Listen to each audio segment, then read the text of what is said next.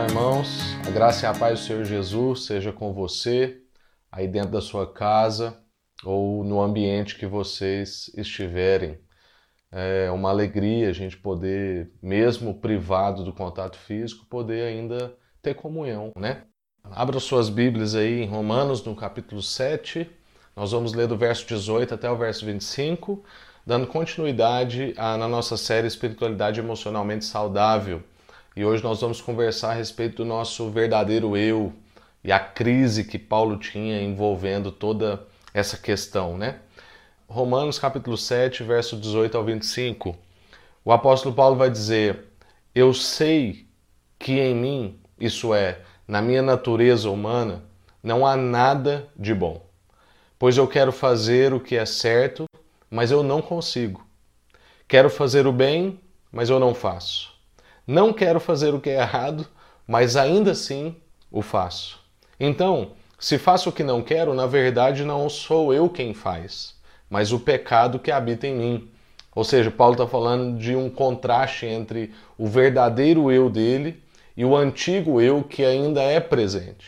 E ele continua: Assim, descobri que existe uma lei que habita em mim, ou seja, há um princípio geral na minha vida quando eu quero fazer o que é certo, percebo que o mal está presente em mim. Amo a lei de Deus de todo o coração, contudo, há outra lei dentro de mim, que está em guerra com a minha mente e me torna escravo do pecado que permanece dentro de mim. Como sou miserável! Quem me libertará desse corpo mortal dominado pelo pecado? Graças a Deus, a resposta está em Jesus Cristo nosso Senhor. Na mente, quero de fato obedecer à lei de Deus, mas por causa da minha natureza, sou escravo do pecado. Amém. Irmãos, esse é um texto muito conhecido do apóstolo Paulo, onde ele trabalha essa, essa crise entre o antigo eu e o verdadeiro eu, que é o novo eu, habitando dentro dessa mesma pessoa. E existem até pessoas que né, acham que o apóstolo Paulo foi um pouco safo ao dizer que, ah, quando eu faço mal não sou eu, mas o pecado que habita em mim. Mas não é isso, é porque Paulo está fazendo um mergulho dentro de si e tentando entender como essas dinâmicas funcionam. Ele quer de fato ser um verdadeiro adorador, ele não quer viver essa crise, mas essa crise está presente, está presente na vida de Paulo e está presente também na nossa vida. A gente vai meditar mais um pouco sobre isso à frente, mas antes eu queria comentar com vocês. Essa semana passada eu li uma entrevista de um pastor chamado Ed Stetzer, muito bom na área de pesquisa, ele tem livros pela Mundo Cristão já traduzidos. E ele fez uma entrevista com pastores europeus que já estão vivendo né, esse momento de crise que nós estamos já há mais tempo. E ele estava conversando com esses pastores e chegaram à seguinte conclusão: de que esse momento de crise tem revelado uma crise dentro da igreja, que é a crise de que as pessoas não estão preparadas para lidar com as suas Bíblias sozinhos. Ah, infelizmente, parece que os irmãos não estão preparados para liderar suas casas e para liderar os seus vizinhos. E infelizmente, então, a gente perde uma grande oportunidade nesse momento onde as pessoas estão procurando por esperança desejosos de esperança e no momento oportuno para receber a respeito da nossa fé, muitos de nós, infelizmente, não estamos capacitados, competentes ou até apaixonados o suficiente para compartilhar essa palavra, seja com a nossa casa ou com os nossos vizinhos, ou mesmo ministrá-la na nossa própria vida. E isso revela dois problemas. O primeiro é o nosso, que a gente assume pastoralmente, da nossa incompetência, às vezes, de fazer um discipulado, de caminhar próximo das pessoas e acabar sendo engolido por tanta coisa que a própria igreja também demanda e que a gente também acaba gostando. Ah, mas não só isso, também esse fato revela o espírito da época. Uma época onde quer tudo rápido e tudo é muito superficial. Então, eu fui muito exortado né, por essa matéria, essa entrevista com esses pastores europeus e quero trazer isso para os irmãos porque nesse tempo que a gente está vivendo isso é um enorme prejuízo, tanto pelas nossas rotinas dentro de casa que poderiam estar sendo muito mais eficazes se a gente tivesse mais sabedoria bíblica aplicada ao nosso cotidiano. Mas não só isso. Esse momento que a gente está vivendo traz um prejuízo nesse sentido também, porque a gente não consegue compartilhar nas oportunidades que nós temos com amigos que estão totalmente abertos nesse momento para ouvir sobre a nossa fé e a nossa esperança.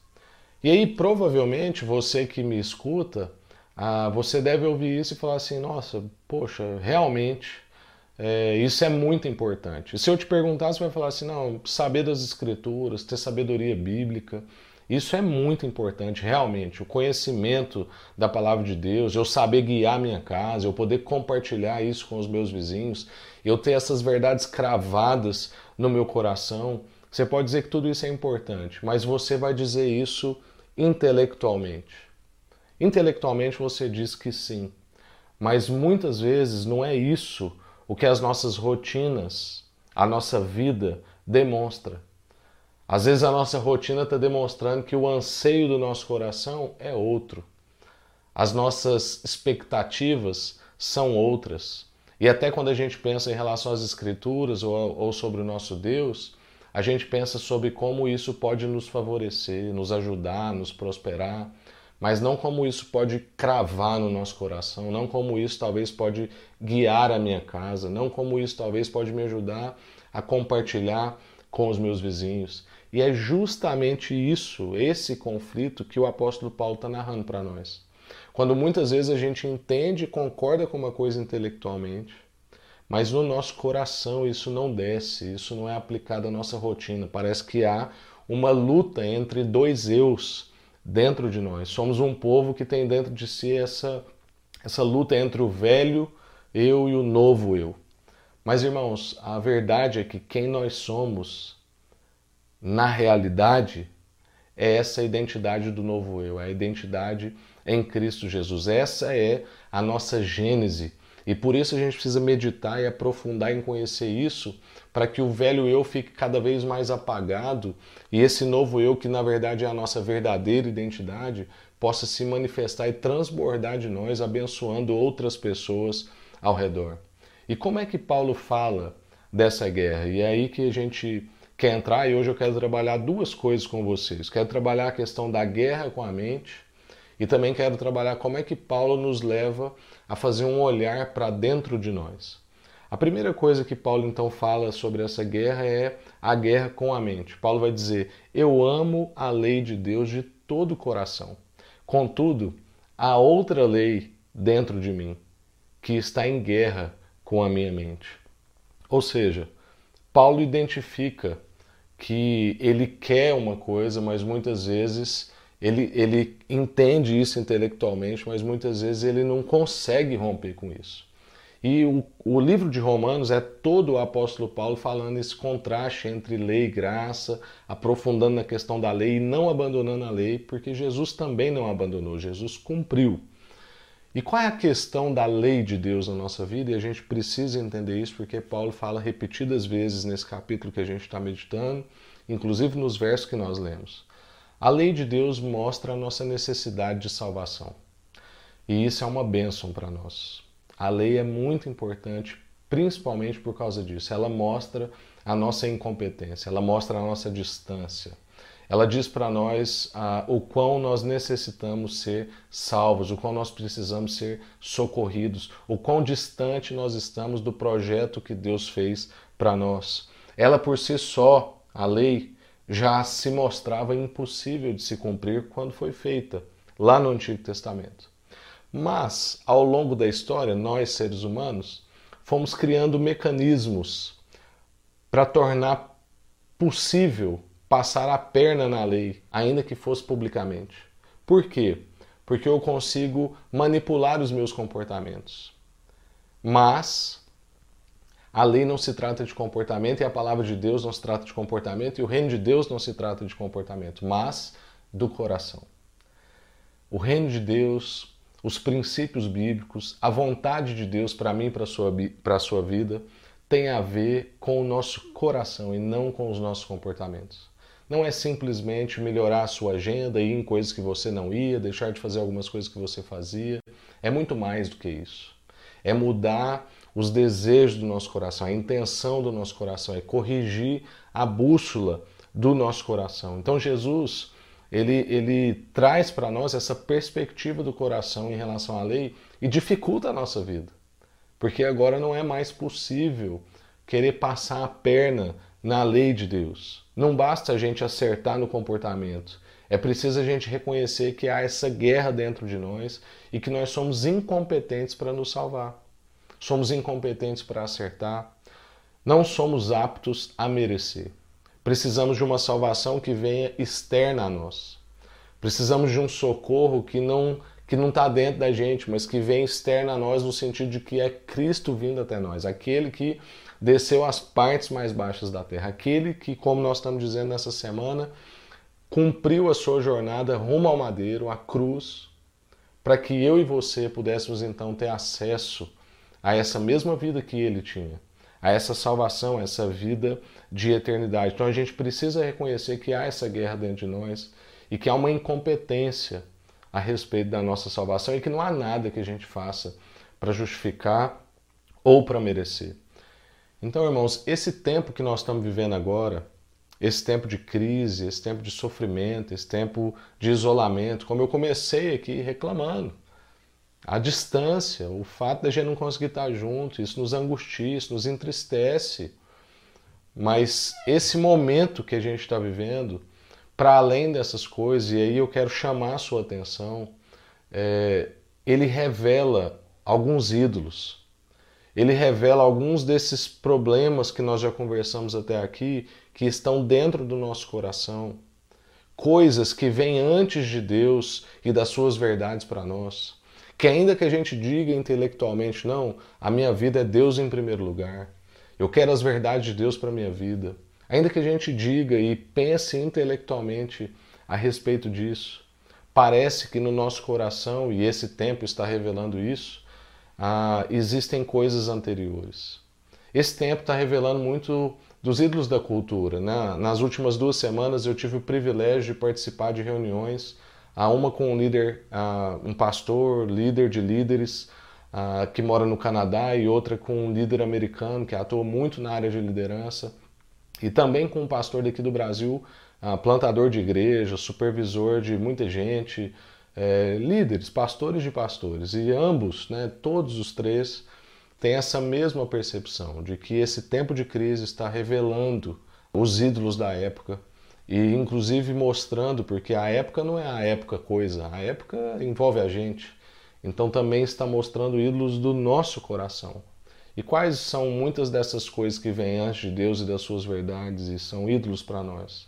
Riqueza, saúde, segurança, o nosso conceito de liberdade, que às vezes está ligado a dinheiro, ou a saúde, ou a segurança, prazer, conforto, conveniência. E uma das coisas que é muito velada, mas nesse momento fica muito evidente, é o nosso senso de imortalidade. Todo mundo fala que sabe que vai morrer um dia, mas a gente vive como se não fosse. A gente vive como se fosse imortais. E esse tempo revela para nós a nossa vulnerabilidade, a nossa fragilidade, como a gente meditou na quarta-feira passada. E irmãos, é importante que a gente então, tendo esses ídolos percebidos, e eu não sei qual que é o ídolo que mais te incomoda, se é o ídolo da riqueza, ou da saúde, ou da segurança, ou o seu conceito de liberdade que agora está comprometido, o conforto, a conveniência, ou se você achava que essas possibilidades de enfermidade, de morte nunca chegaria até a sua porta. Mas é tempo da gente reconhecer isso e mexer então na direção do nosso coração. Nossa grande crise, irmãos, lá no fundo, e que mostra essa guerra que Paulo está lutando é justamente que a lei de Deus estabelece uma violação na nossa soberania absoluta. A nossa grande questão com a lei de Deus e aquele enquadramento, olha, você viva dessa forma, isso é o que é bom para você. Sabe o que que isso viola a gente? Muitas vezes a gente não gosta é, de viver, porque às vezes a gente até gosta de ouvir, mas a gente não gosta de viver é que isso está removendo de nós a nossa soberania absoluta, ou seja, ela revela para nós os nossos deuses citados anteriormente. Que a gente tem um conceito de liberdade que é falso, que é pouco, e que ele esbarra em muito do que é o bom de Deus para nós e tantas outras coisas. Então, vale a gente lembrar, por exemplo, qual foi a primeira tentação né, da serpente lá no Éden. A serpente disse: Vocês serão como Deus. Se vocês fizerem assim, vocês serão como Deus. Meu irmão e minha irmã, atenção para o seu coração. Atenção para o seu coração nesse tempo em que nós estamos vivendo. Esse é um tempo da gente clamar para o Senhor, para que Ele tome posse da bússola do nosso coração e endireite os nossos caminhos, os nossos desejos. É momento da gente ver que a gente estava sacrificando os nossos filhos no altar dos nossos deuses, irmão. Eu vou repetir. Esse é o momento da gente refletir e a gente perceber que a gente estava sacrificando os nossos filhos no altar dos nossos deuses. Sacrificando tempo com a nossa esposa ou com o nosso marido ou com os nossos filhos em nome de riqueza, saúde, segurança, conforto e o nosso conceito de liberdade. Até quando, irmãos? Até quando nós vamos sacrificar os nossos filhos no altar dos nossos deuses? Deus está nos dando a oportunidade nesse tempo difícil mas uma grande oportunidade para a gente corrigir a bússola do nosso coração.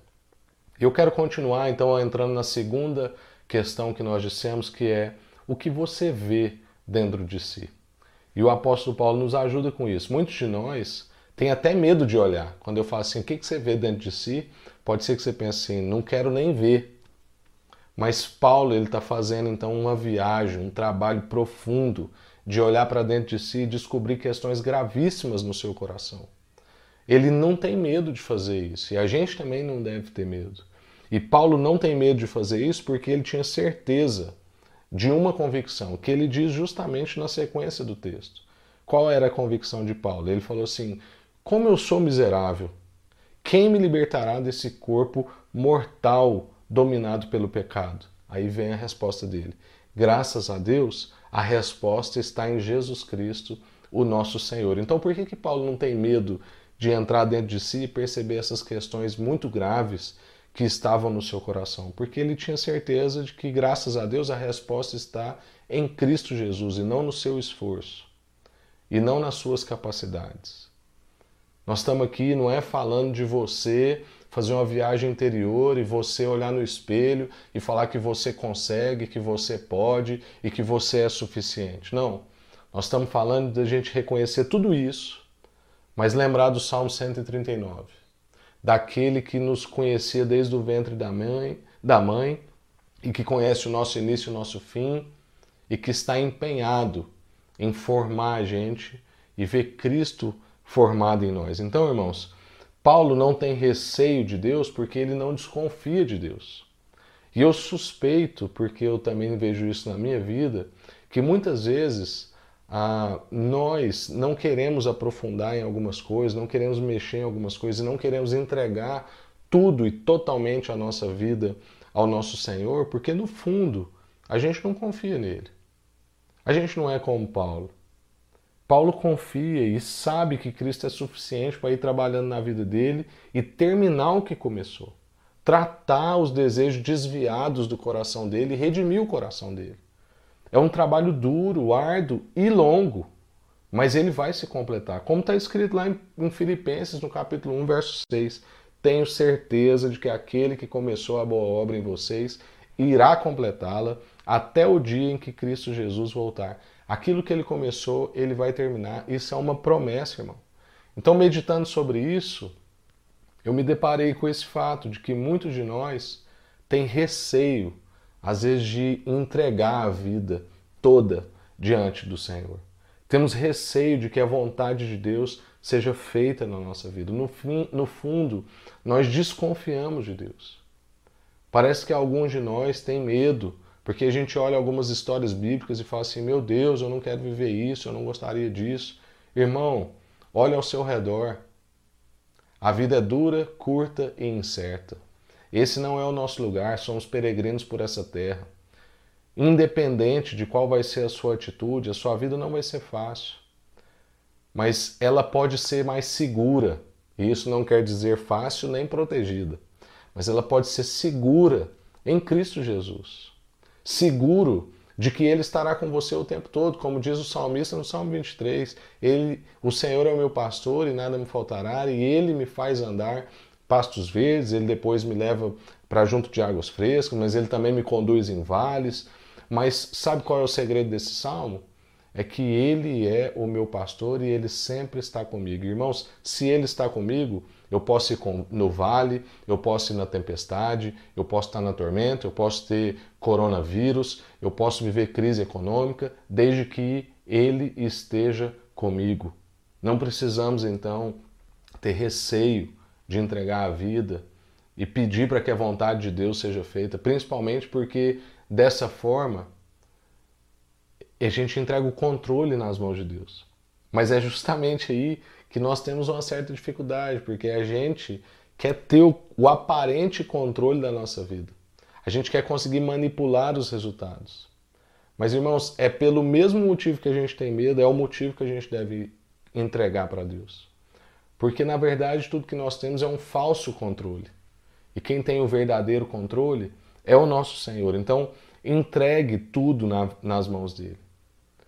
Não, é, não ore como muitas vezes a gente ora: olha, venha o meu reino e seja feita a minha vontade.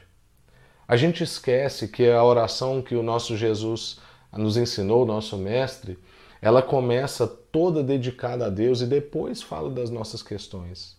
E parece que nas nossas orações a gente tem uma dinâmica invertida. Porque o nosso eu antigo está gritando e a gente quer ter esse controle, a gente não quer entregar tudo nas mãos de Jesus, e é praticamente como se a gente orasse: olha, venha o meu reino, seja feita a minha vontade, me ajuda. A gente quase que coloca Deus como um ajudante na nossa vida, mas não é para isso que nós somos convidados por Jesus. O convite hoje e o convite sempre de Jesus é para que a gente, olhando dentro de si mesmo, possa reconhecer sou miserável. Sou miserável, sou um, um, homem miserável, uma mulher miserável, um jovem, um adolescente miserável. Contudo, a gente não desespera, porque, igual Paulo, a gente sabe a resposta. E a resposta está em Cristo Jesus. Por isso, então, a gente o busca e, enfim, corrige a bússola do nosso coração e ora: santifica o teu nome, venha o teu reino e seja feita a tua vontade na minha vida, no mundo, na crise, na minha empresa, na minha família, no meu vizinho. Santifica o teu nome, venha o teu reino e seja feita a tua vontade. E eu quero concluir, irmãos. Concluir dizendo que é libertador a gente ser sincero em reconhecer a nossa desgraça e a nossa miséria. Faça essa viagem. É uma viagem amedrontadora mas é uma viagem boa. Faça essa viagem e perceba a guerra que você tem na sua mente e também olhe para dentro de si e perceba as confusões no seu coração. E isso vai ser libertador para você. E libertador por quê? É porque a gente tem certeza de que já foi perdoado. Não há nada que você vai olhar aí dentro, ou para o seu passado, para a sua família, para o seu histórico, que já não foi perdoado em Cristo Jesus. Por isso que a gente pode fazer isso com segurança. E como a gente tem dito, só é possível tratar o que a gente conhece. Portanto, faça esse mergulho, nomeie hoje as questões que você precisa alinhar com Jesus. Clame pelo senhorio de Cristo na bússola do seu coração. Peça perdão junto comigo por vezes que a gente sacrifica os nossos filhos no altar dos nossos deuses falando que estamos sacrificando tempo, buscando riqueza ou um certo tipo de liberdade em favor deles. Não é, irmãos.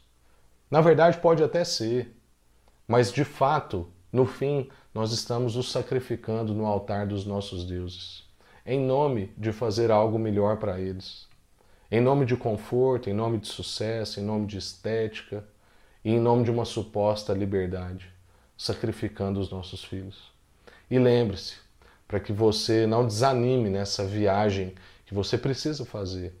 Lembre-se que Paulo disse em Filipenses capítulo 1, verso 6: tenho certeza de que aquele que começou a boa obra em vocês irá completá-la até o dia que Cristo Jesus voltar. Amém? Graças a Deus. Vamos orar para Deus nos, dê, nos dar condição da gente fazer essa viagem, esse trabalho árduo de perceber questões gravíssimas no nosso coração, como o apóstolo Paulo, mas colocar isso tudo aos pés de Jesus, entendendo que Ele é a resposta. Ele é a resposta. Em nome de Jesus. Pai, muito obrigado por essa palavra. Obrigado porque ela nos consola, por a gente saber que há salvação em Cristo Jesus, que o Senhor não nos abandona, que o Senhor nos toma pela mão, que o Senhor não nos mede pelos nossos erros, nem pelos nossos acertos, que todos os nossos pecados já estão perdoados e não tem nada que a gente vai olhar e vai descobrir e vai investigar, ou no nosso passado ou no nosso presente. Não tem nada que o Senhor não seja capaz de perdoar ou já não tenha perdoado. Então a gente faz isso nessa segurança. Isso é muito bom. Mas ao mesmo tempo, essa palavra nos exorta. Nos exorta para a gente corrigir a bússola do nosso coração. Nos exorta para a gente, ó Deus, buscar no Senhor, buscar no Senhor o endireitamento dos nossos desejos. Buscar no Senhor, ó Deus, que o Senhor seja quem dita a rotina, a vida e tudo aquilo que a gente acha intelectualmente relevante, como a gente disse no início, como aprofundar as escrituras, ter sabedoria bíblica, liderar nossa casa, saber liderar os nossos vizinhos, isso tudo que a gente acha intelectualmente importante, isso aterrize ao nosso coração. E tudo aquilo que está lá como ídolo, hoje, em nome de Jesus, seja removido, Pai. Removido. Tudo isso que está vindo antes do Senhor seja removido de nós. Que o Senhor possa mesmo ah, corrigir o sentido do nosso coração. Nós confessamos a nossa miséria, como Paulo disse, miserável homem, miseráveis mulheres que nós somos. Quem nos livrará desse corpo que carrega pecado? Mas a resposta está em Cristo Jesus que nos salvou e levou sobre si toda essa carga de pecado e pode nos lavar pela palavra e vai completar essa obra que é longa, que é árdua, que é profunda e que vai demorar a nossa vida inteira. Mas o Senhor vai terminar, que a gente ah, encerre esse momento e continue a nossa vida nessa certeza. Que a gente não se desespere dos nossos pecados, mas que a gente descanse no fato de que o Senhor há de concluir a obra que o Senhor começou. Deus.